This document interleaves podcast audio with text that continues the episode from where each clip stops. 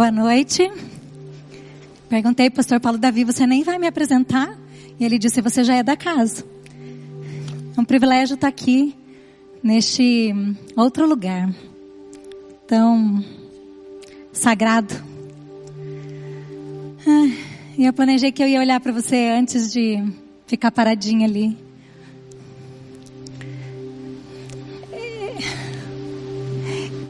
Lembro de Jesus parando para olhar para as pessoas. E aquele olhar era um olhar extraordinário.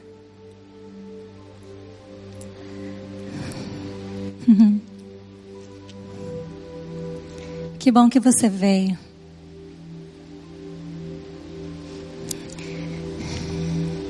Eu quero crer que você é bendito do Senhor que você é bendita do Senhor. Que você é filho amado, filha amada, em quem Deus tem prazer. E quando você estava se arrumando para vir para cá hoje à noite, Jesus se levantou no trono. Ele fez algum combinado ali com os anjos. Disse assim: quando eles começarem a cantar, vocês diminuem, porque eu quero escutar eles. Ele ama o som dos remidos.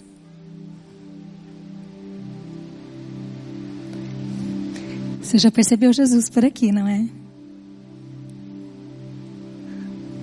Ele queria te lembrar de novo o quanto ele te ama.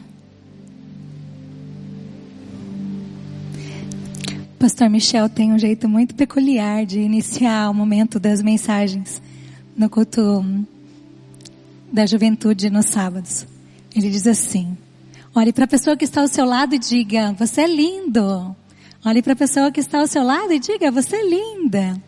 E alguns de nós ficamos vermelhos. Não sabemos direito, porque a gente nem falou nada com a pessoa do lado. Ainda mais se você for um curitibano da gema. Então eu quero te convidar a ficar em pé um instantezinho.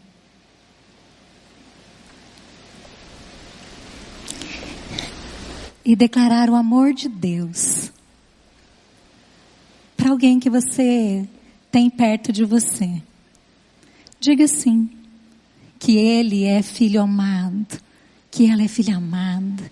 Se você conhece, aproveita, abraça, honra, desfruta, porque esse encontro é encontro de família.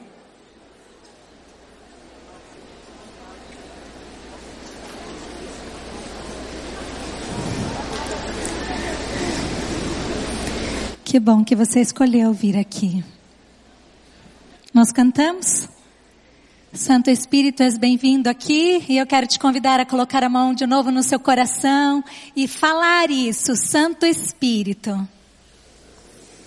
Nós vamos falar de novo? Santo Espírito, és bem-vindo aqui. Uau! Deus habita em você. Isso é maravilhoso. Isso é extraordinário. Deus habita em você. Se você tem dúvida, depois a gente conversa.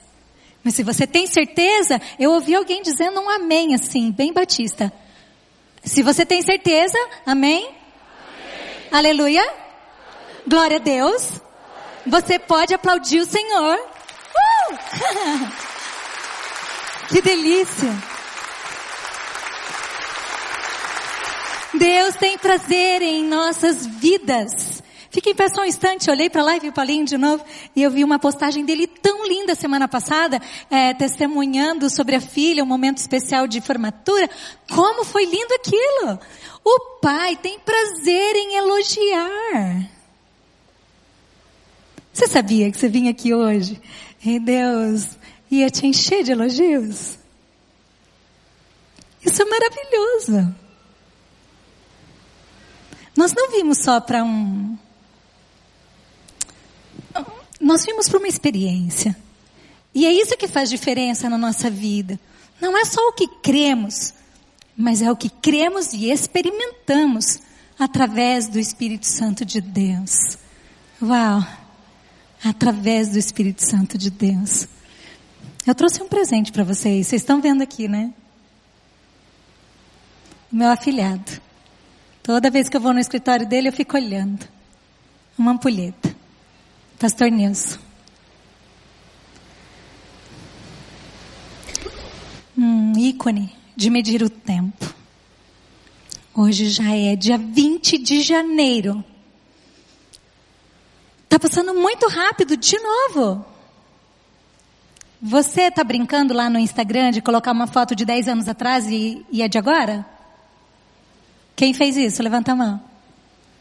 Ah, algumas pessoas. Não passa muito rápido? A gente olha, a minha foto era de 20 anos atrás, parecida com a de agora. muito rápido. A gente vai ficar pouco tempo junto. Vocês vão precisar me ajudar.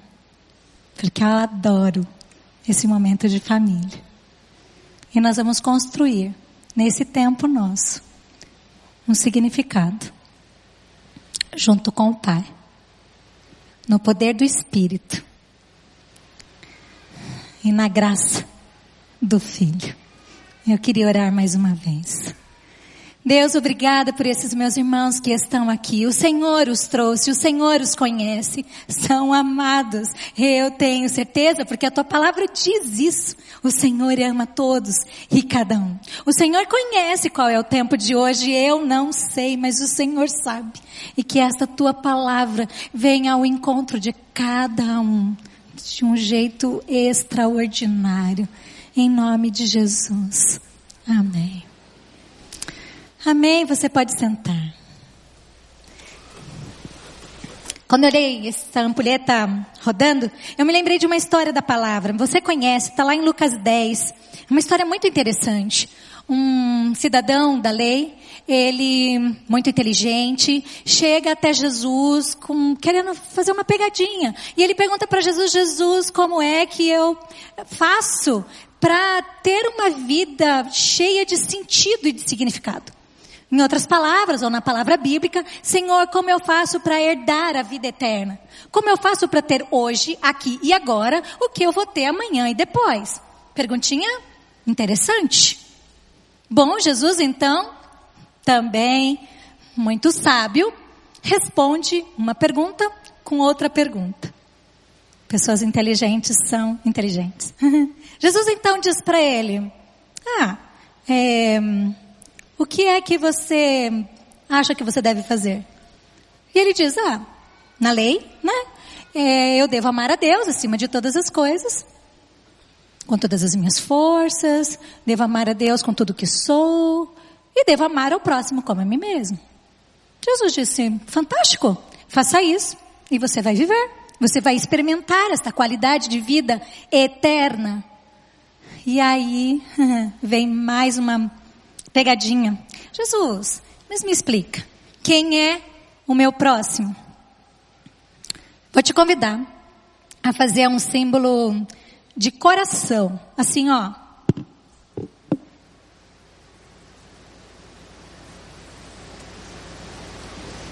Afinal de contas, parece que o segredo está em amar. Ok? Quem é o meu próximo? E quando eu te pedir para você fazer, você vai dizer: Eu sou gente presente. Vamos ensaiar? É, pessoal, o que é mesmo que vocês são? Ok? Atenção nesse nosso movimento. Um, Jesus então diz para ele, responde a pergunta dele sobre o próximo e sobre amar, contando uma história. Você conhece então eu vou contar rapidinho a história. Jesus conta o seguinte, que um homem está hum, viajando, descendo de Jericó para Jerusalém e ele é assaltado. Uau, algo muito semelhante aos nossos dias. Eu acredito que uma das últimas vezes que eu vim aqui é, ministrar, nós tínhamos acabado de ter uma experiência, eu e minha filha, de um assalto à mão armada e fomos rendidas e etc acontecia já há mais de dois mil anos atrás. Acontece hoje. Um homem foi assaltado. violentado.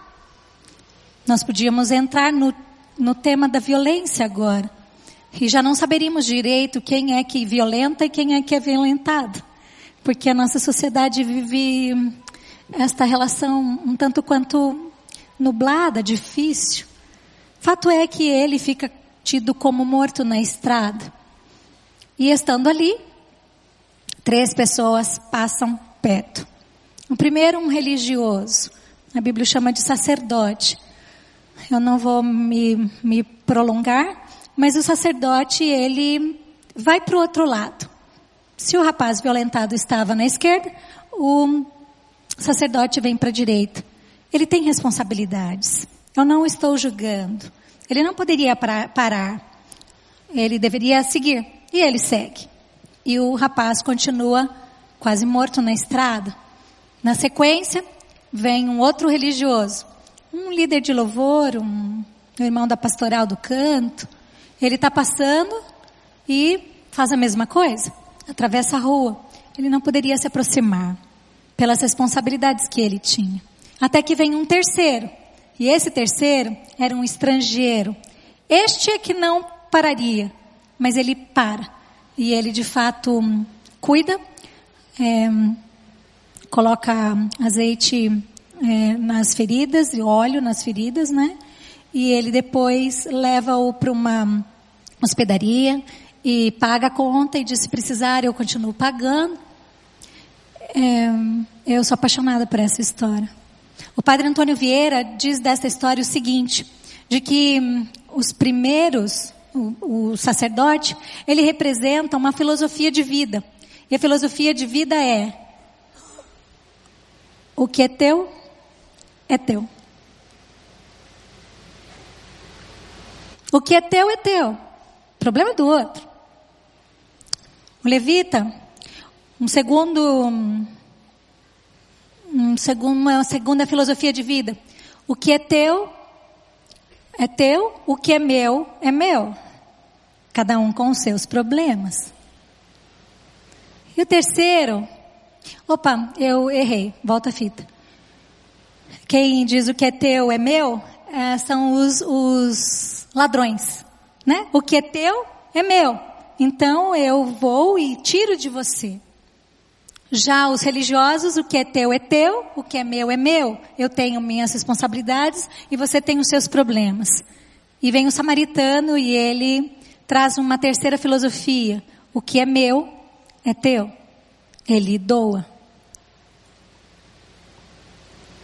O que isso tem a ver com o nosso tempo que está correndo?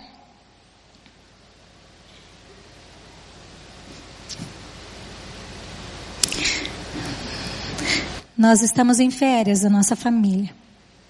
E essa semana nós começamos a fazer as nossas metas, declarar os nossos propósitos, compartilhar o que estamos discernindo de Jesus em família.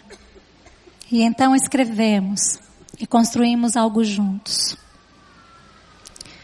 Você que é gente presente, e está fazendo a sua proposta de ano, escreveu lá por um acaso o que é meu é teu? Há metas para este ano de doação, de entrega, de voluntariedade? Olha só o que Jesus nos diz. Mateus 25. Nós vamos ler. E eu vou convidar vocês para que possamos ler juntos a partir do verso 31. Vamos ler? Quando o Filho do Homem vier em sua glória, com todos os anjos, assentar-se-á em seu trono na glória celestial. Todas as nações serão reunidas diante dele e ele separará umas das outras como o pastor separa as ovelhas dos bodes. E colocará as ovelhas à sua direita e os bodes à sua esquerda. Então o rei dirá aos que estiverem à sua direita, Venham, benditos de meu Pai, recebam como herança o reino que lhes foi preparado desde a criação do mundo. Pois eu tive fome e vocês me deram de comer. Tive sede e vocês me deram de beber. Fui estrangeiro e vocês me acolheram. Necessitei de roupas e vocês me vestiram. Estive enfermo e vocês cuidaram de mim. Estive preso e vocês me visitaram. Uau! Nós somos convidados a cooperar com Deus, indo na direção do sofrimento. E isso tem a ver com vida cheia de sentido e significado. Isso tem a ver com vida eterna.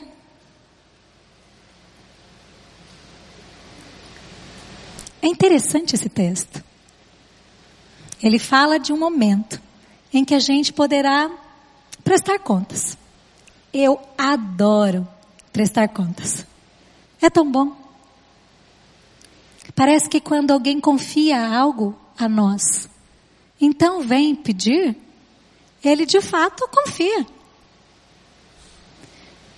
Eu estou aqui hoje porque o pastor Pascoal confiou. E eu preciso prestar contas. E é extraordinário poder prestar contas. Jesus nos deu um presente maravilhoso: o tempo. Nós não sabemos quanto cada um de nós temos, mas dentro do tempo que temos, nós podemos escolher ir na direção do sofrimento. Como assim, Érica? Me explica melhor. Bom, eu faço parte de um ministério desta igreja, ministério de capelania, de assistência espiritual junto a pessoas que estão sofrendo. São eles pacientes, são eles familiares, são eles profissionais da saúde, até mesmo os voluntários. Eu me surpreendi com isso. Mas todos nós sofremos. Esse texto, ele é extraordinário. Porque ele diz o seguinte: Eu tive fome.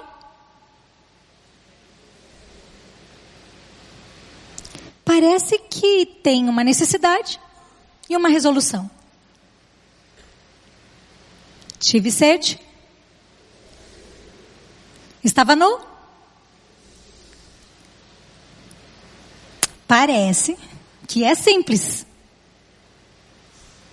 E quem faz isso, segundo o texto, não é o governo, mas são as ovelhas. Somos nós. Que podemos estar em alguma instância governamental, em alguma ONG, e podemos fazer como igreja. E fazemos. Quantos são os projetos ao longo dos anos que a primeira igreja batista está hum, engajada? É extraordinário. Mas, tenho mais. Estive doente e me curaste. É isso que está escrito? Estive doente e me curaste? Vamos ler lá de novo? Versículo 36b, tá aí. Estive enfermo e vocês cuidaram de mim. Estive preso e vocês me visitaram. Por quê? Não está, estive enfermo e vocês me curaram. Porque o poder de curar não está em mim e em vocês, mas está em nós.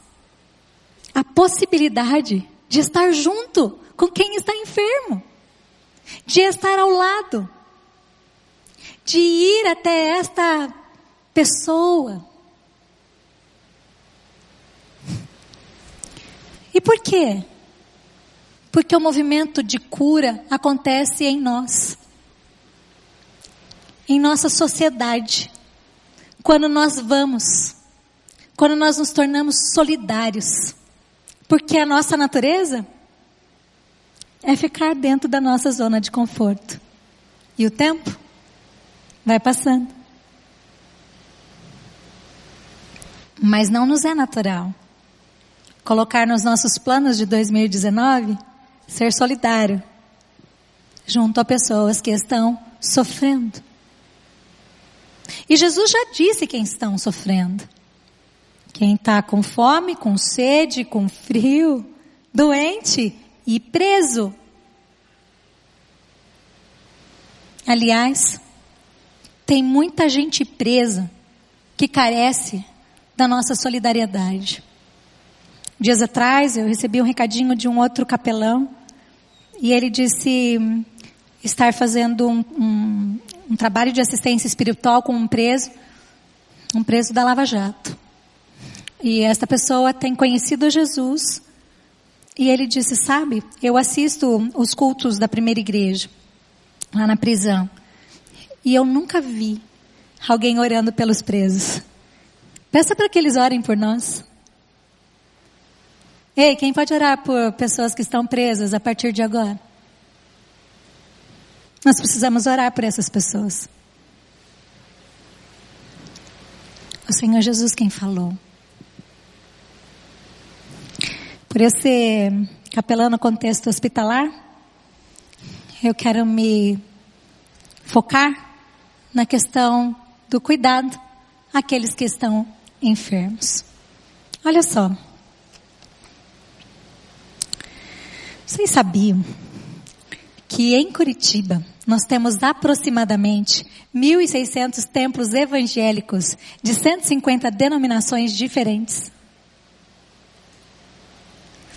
Vocês sabiam que numa população de 1.908.359 habitantes em Curitiba, segundo o BGE, Calinha, vê se procede aí minha, minhas, minha pesquisa, nós temos uh, na área da saúde em Curitiba, 10 distritos sanitários, 111 postos de saúde, 9 UPAs 24 horas, 12 CAPs, 6 centros de especialidade médicas e 3 odontológicas, 2 hospitais municipais, um laboratório municipal que atende, né, dentro do SUS, além dos nossos hospitais particular, somando a aproximadamente 40 hospitais que nós temos aqui. Parece que nós temos alguns equipamentos que precisam da nossa visita. Procede? Sabe quantos nós somos cristãos na cidade de Curitiba hoje? 92,08% da população se diz cristã. Destes, 22% se diz evangélicos. Então Jesus vem e pergunta: Tive doente e vocês foram me visitar. Mas hoje à noite nós temos tantas pessoas aqui, e se essa não for uma intenção e um compromisso nosso, estes equipamentos, esses locais onde abrigam essas pessoas, não receberão o nosso suporte. Destaque: os profissionais da saúde. Tem profissional da saúde aqui hoje? Eu queria pedir para você ficar em pé um instantezinho, por favor. Vale Equipe multidisciplinar, tá bom? Todos. Uau. Eu creio. Eu creio que vocês são expressão viva no cuidado dos enfermos, em nome de Jesus. Vocês estão lá desenvolvendo uma vocação que é de Jesus para cuidar de maneira integral das pessoas que estão lá com vocês. E nesta hora, nós queremos abençoar vocês. Porque nem está na sua lista ir na direção das pessoas que sofrem, porque esse é o seu dia a dia. É o meu também. Glória a Deus. Porque Ele tem despertado vocações dentro da igreja para se profissionalizarem e serem presença de Deus lá. Eu queria hum, que você estendesse a sua mão aonde tem um profissional da saúde. E junto comigo você repetisse essa oração. Senhor Jesus, eu quero abençoar esta pessoa que é gente presente junto àqueles que sofrem. Que ela seja cheia do teu Espírito Santo. E a sua vocação seja desenvolvida em plenitude. Para que pessoas que sofrem experimente a tua presença. Amém. Uma salva de palmas para esses nossos irmãos.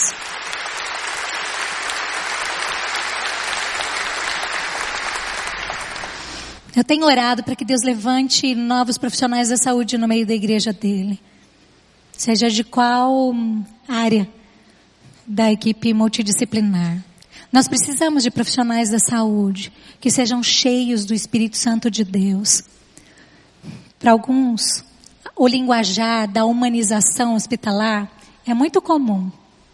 E só tem um jeito da humanização hospitalar ser uma prática e uma realidade nos ambientes da saúde. Quando Jesus estiver lá.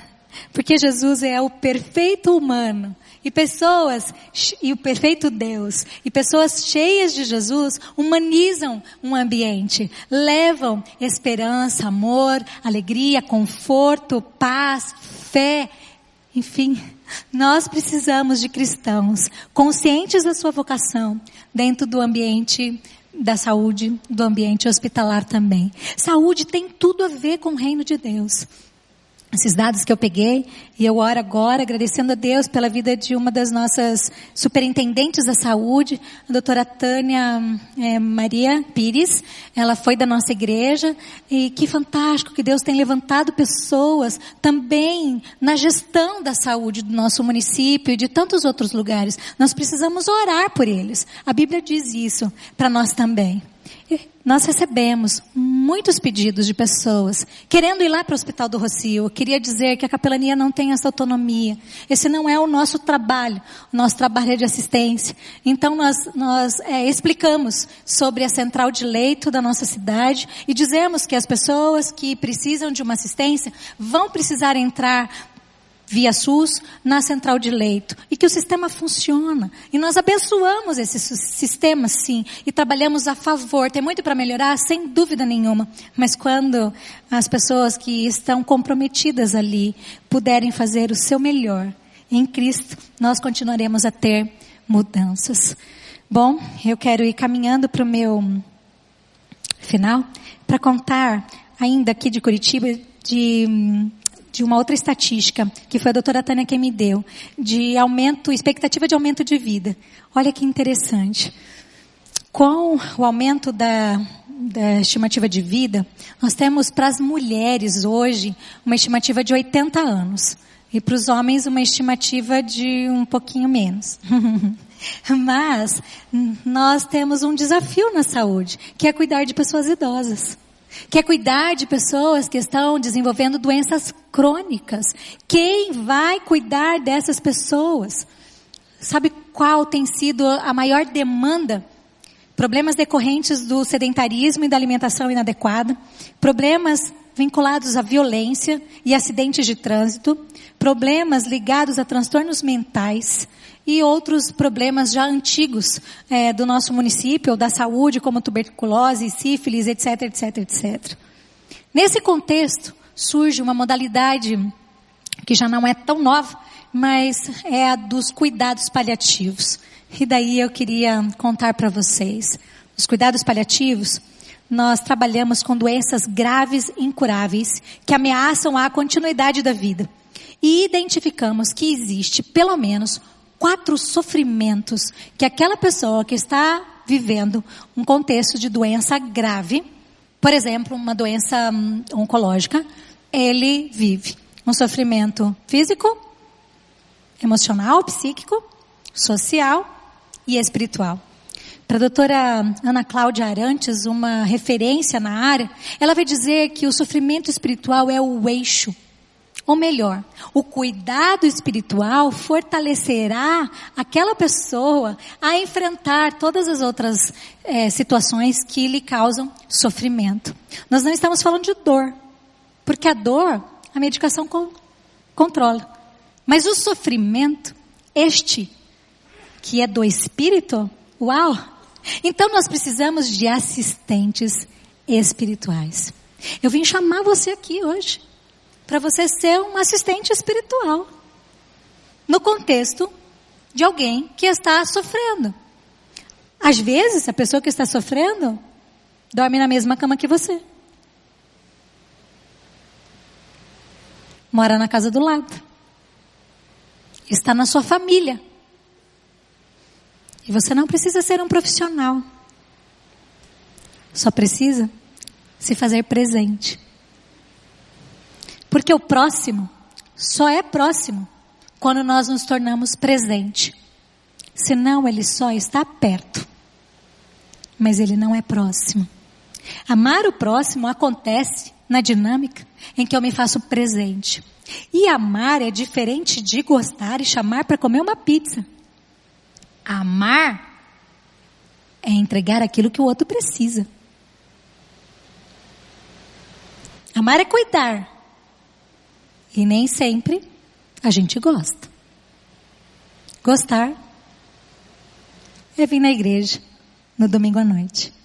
A gente vem porque a gente ama, mas porque a gente gosta. Hum. Érica, como é que eu posso ir nesta direção de ser um assistente espiritual? Tem dois caminhos: o caminho do voluntariado e o caminho profissional. Também aqui hoje à noite, eu peço ao Senhor que Ele levante pessoas que profissionalmente queiram se dedicar para esta missão. E esse é um chamado, esta é uma vocação. A saúde tem reconhecido a necessidade de ter profissionais, assistentes espirituais trabalhando. Então, se o Espírito Santo mexer com você, você vai poder entrar em contato com o CFM da nossa igreja, com o Centro de Formação Ministerial. Falei com o pastor Carlos ainda hoje. E ele disse, pode pedir para entrar em contato. E nós vamos é, chegar até você. Você que gostaria de desenvolver um, uma atenção específica, de maneira é, profissional, como um capelão ou um assistente espiritual. Mas você pode ser também um voluntário, um visitador voluntário, que também precisa de técnica, que também precisa de capacitação, que também precisa de cuidado, um, mas enfim, é possível para todos nós, se assim você desejar. Olha só o que aconteceu no finalzinho do ano, lá no Hospital do Rocio, quando algumas pessoas voluntariamente se fizeram Cadê o coraçãozinho? Gente presente.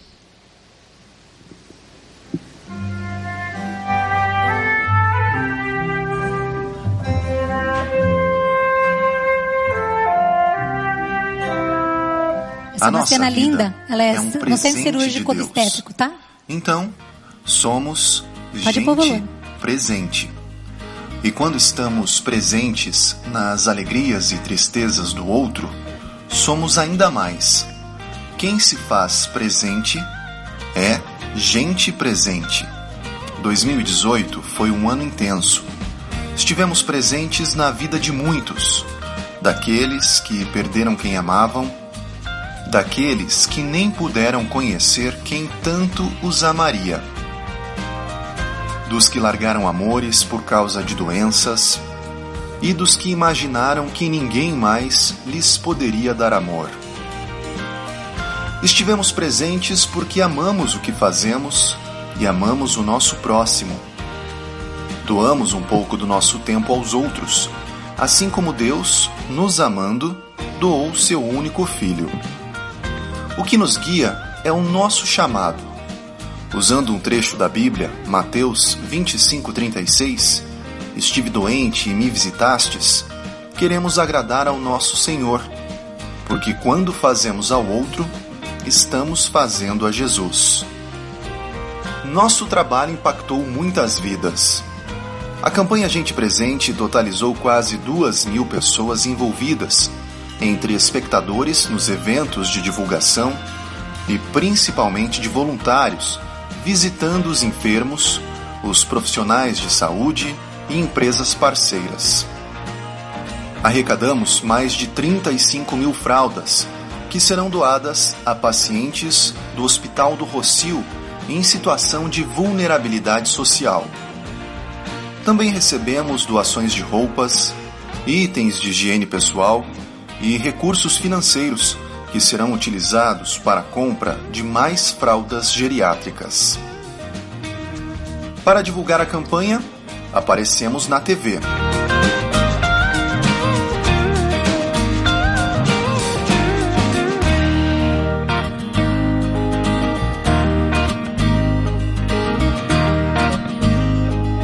E também aparecemos em diversos outros meios de comunicação.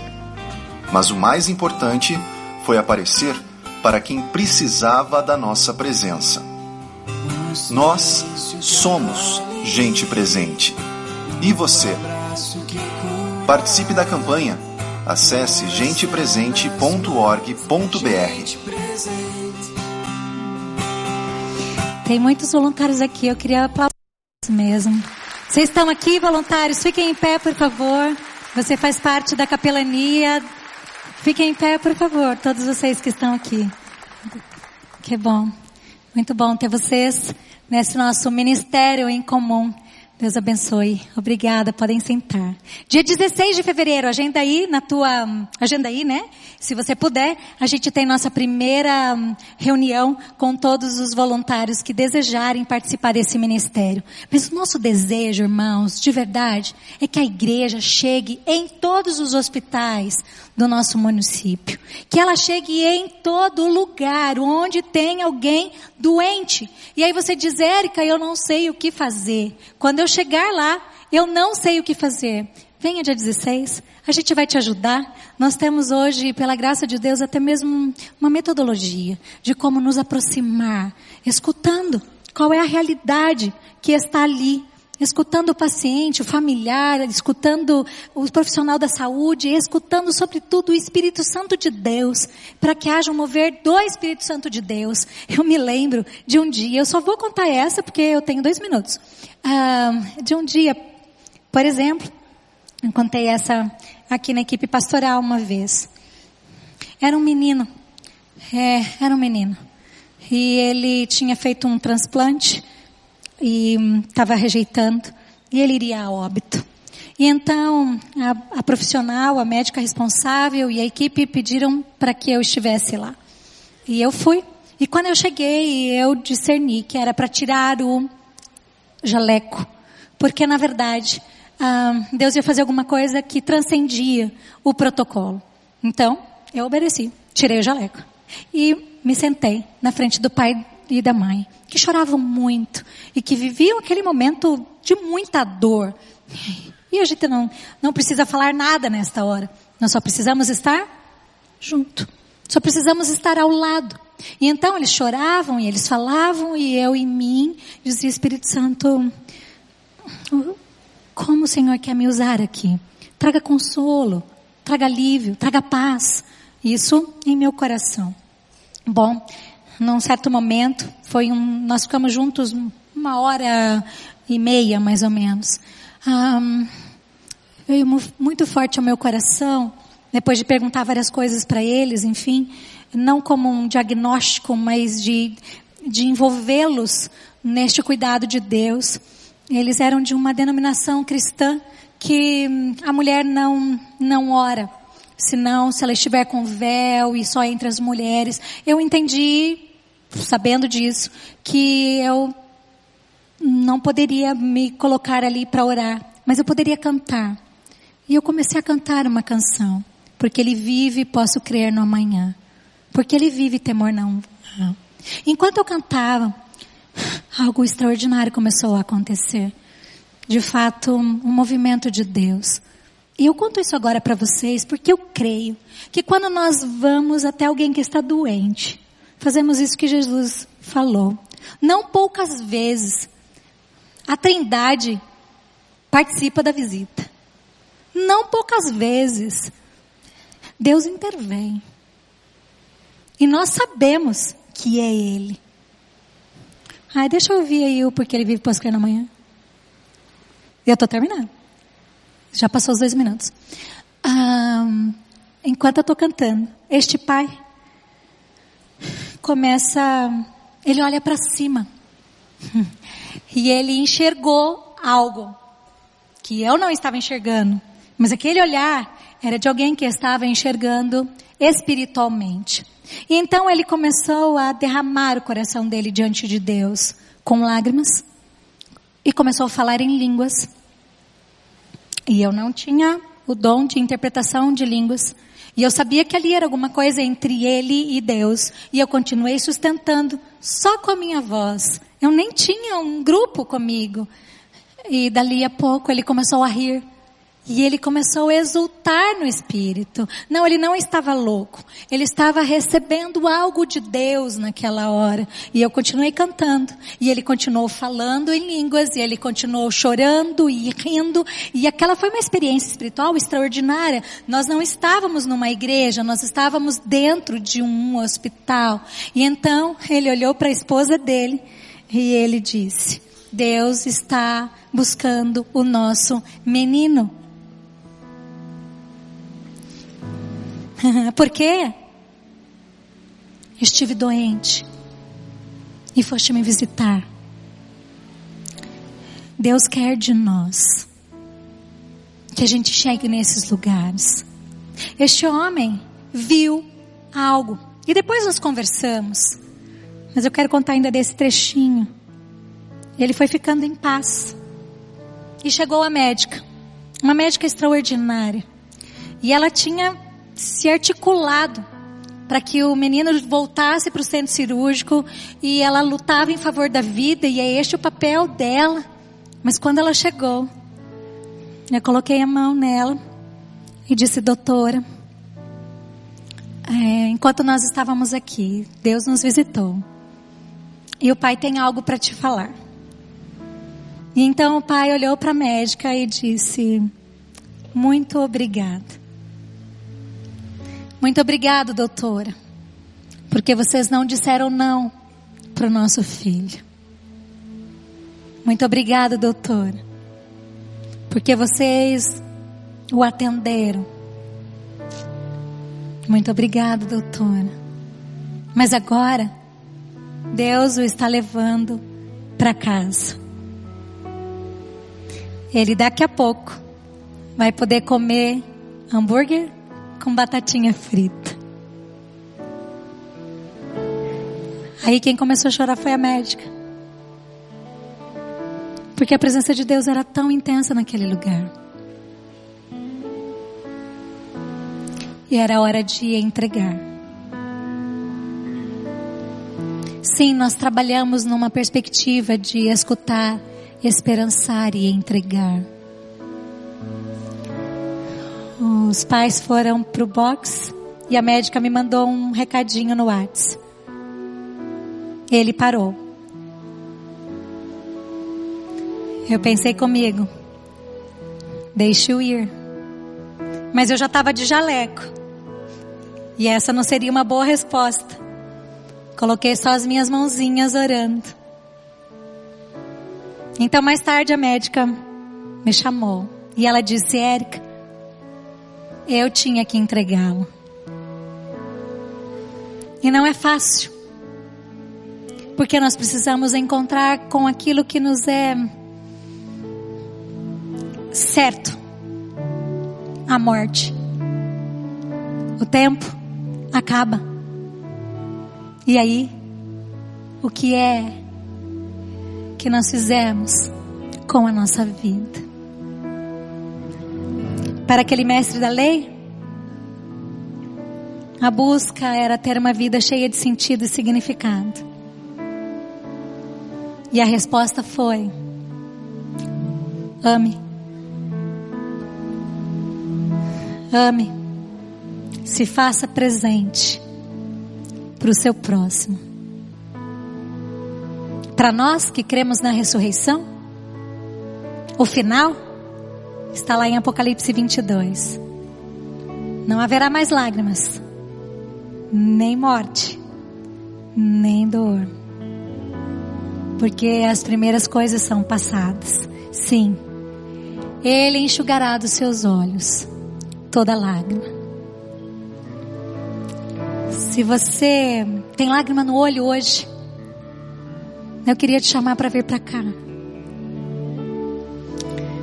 Queria agradecer alguns amigos em particular que vieram para cá hoje à noite. E eu orei por vocês e queria muito tê-los aqui mesmo hoje. E este momento é para aqueles que têm lágrima nos olhos.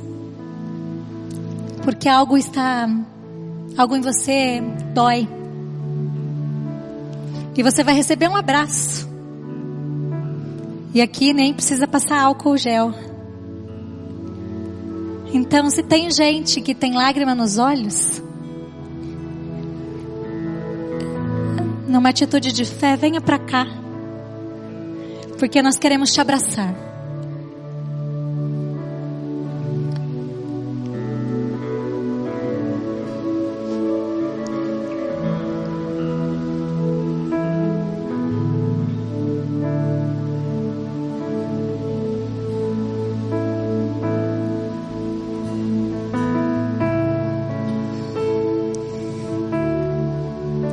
Obrigada por vocês estarem aqui. Quando eu entro naqueles quartos, eu penso que é um lugar tão íntimo. E este lugar agora é um quarto. É um quarto em que nossas fragilidades são expostas. Aquela camisolinha de hospital não é algo muito simples. Então nós chegamos lá com muito respeito. Nós chegamos para chorar junto com vocês.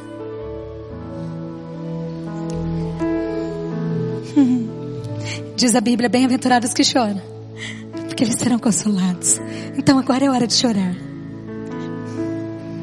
Agora é hora de chorar. Por você ou por alguém que está sofrendo. Porque do lado de cada céu ainda tem lágrima. Ainda tem lágrima. Venha se é teu momento. Venha, porque o Espírito Santo há de te tocar de um jeito fresco e com, com como só o Consolador sabe fazer. Uhum.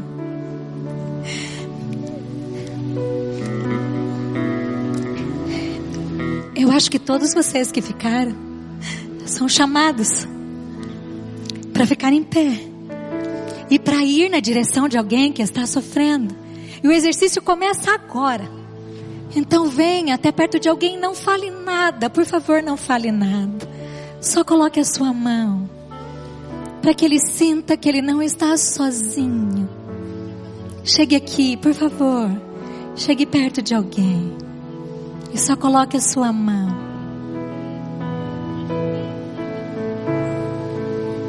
Você sente Jesus passeando aqui?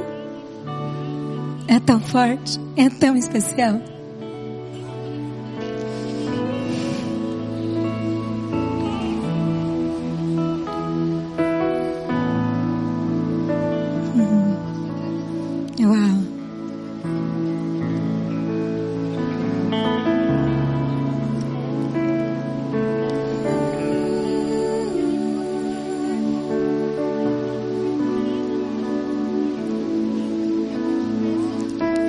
Se você está sozinho, ninguém te abraçou, porque não chegou até você, levanta a mão, porque aí vai chegar um abraço. Aqui tem algumas meninas. Hum. Ou então, se você puder, chega perto da outra pessoa que está chorando. E aí vocês choram juntos. Isso, obrigada. Que bom isso. Que bom, obrigada. Gente aqui. Se você está sozinho, chega perto de alguém. E aí vocês podem se abraçar.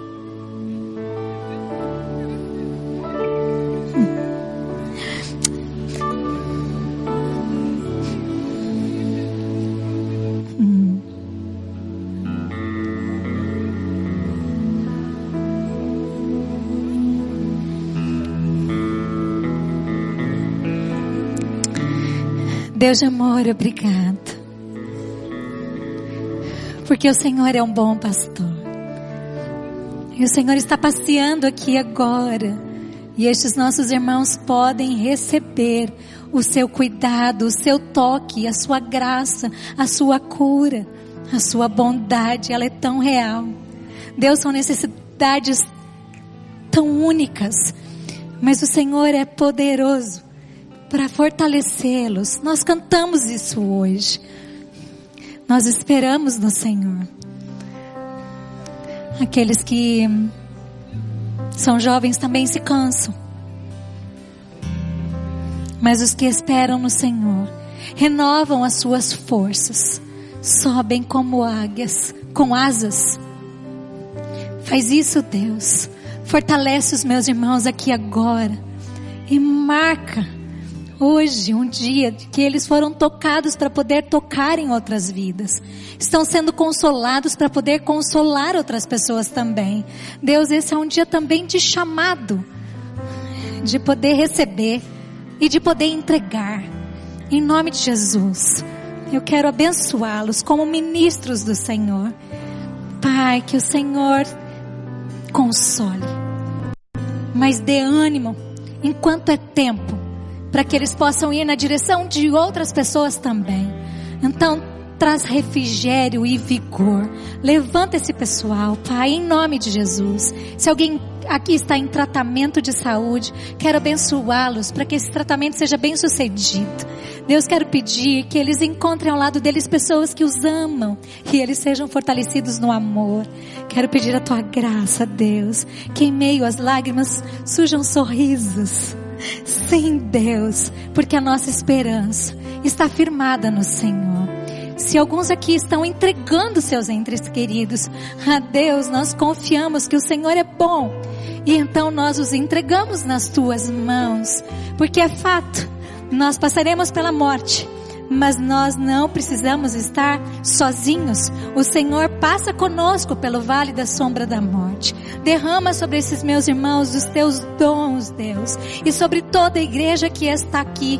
Faça-nos ser gente presente e avançar aonde há dor e sofrimento, que haja abraços, que haja um silêncio que acolhe, um abraço que cura, que haja coração nas mãos. Abençoa esses meus irmãos, porque o Senhor também tem me abençoado e a minha família. Glória ao teu nome pelo tratamento do meu marido. Glória ao teu nome porque ele tem lidado com o câncer e já teve a etapa vencida e o Senhor tem abençoado a ele e a nossa casa. E por isso eu estou aqui para testemunhar. E eu testemunho que os propósitos do Senhor serão realizados na vida de vocês, porque o Senhor tem planos de paz e de futuro. Este é o nosso Deus. E agora, se você perceber, Ele está chorando ou enxugando as suas lágrimas. Cante conosco esta canção que nos leva a ir ao encontro de tantos que, tendo sido machucados se colocam pra, na direção de curar. E vocês são aqueles que Deus está escolhendo para irem na direção de pessoas que sofrem. Vocês vieram trazendo uma dor, mas eu espero que vocês voltem levando um chamado, levando um ministério, levando uma unção para serem presença na vida daqueles que sofrem. Que vocês voltem celebrando em nome de Jesus. Aqueles de vocês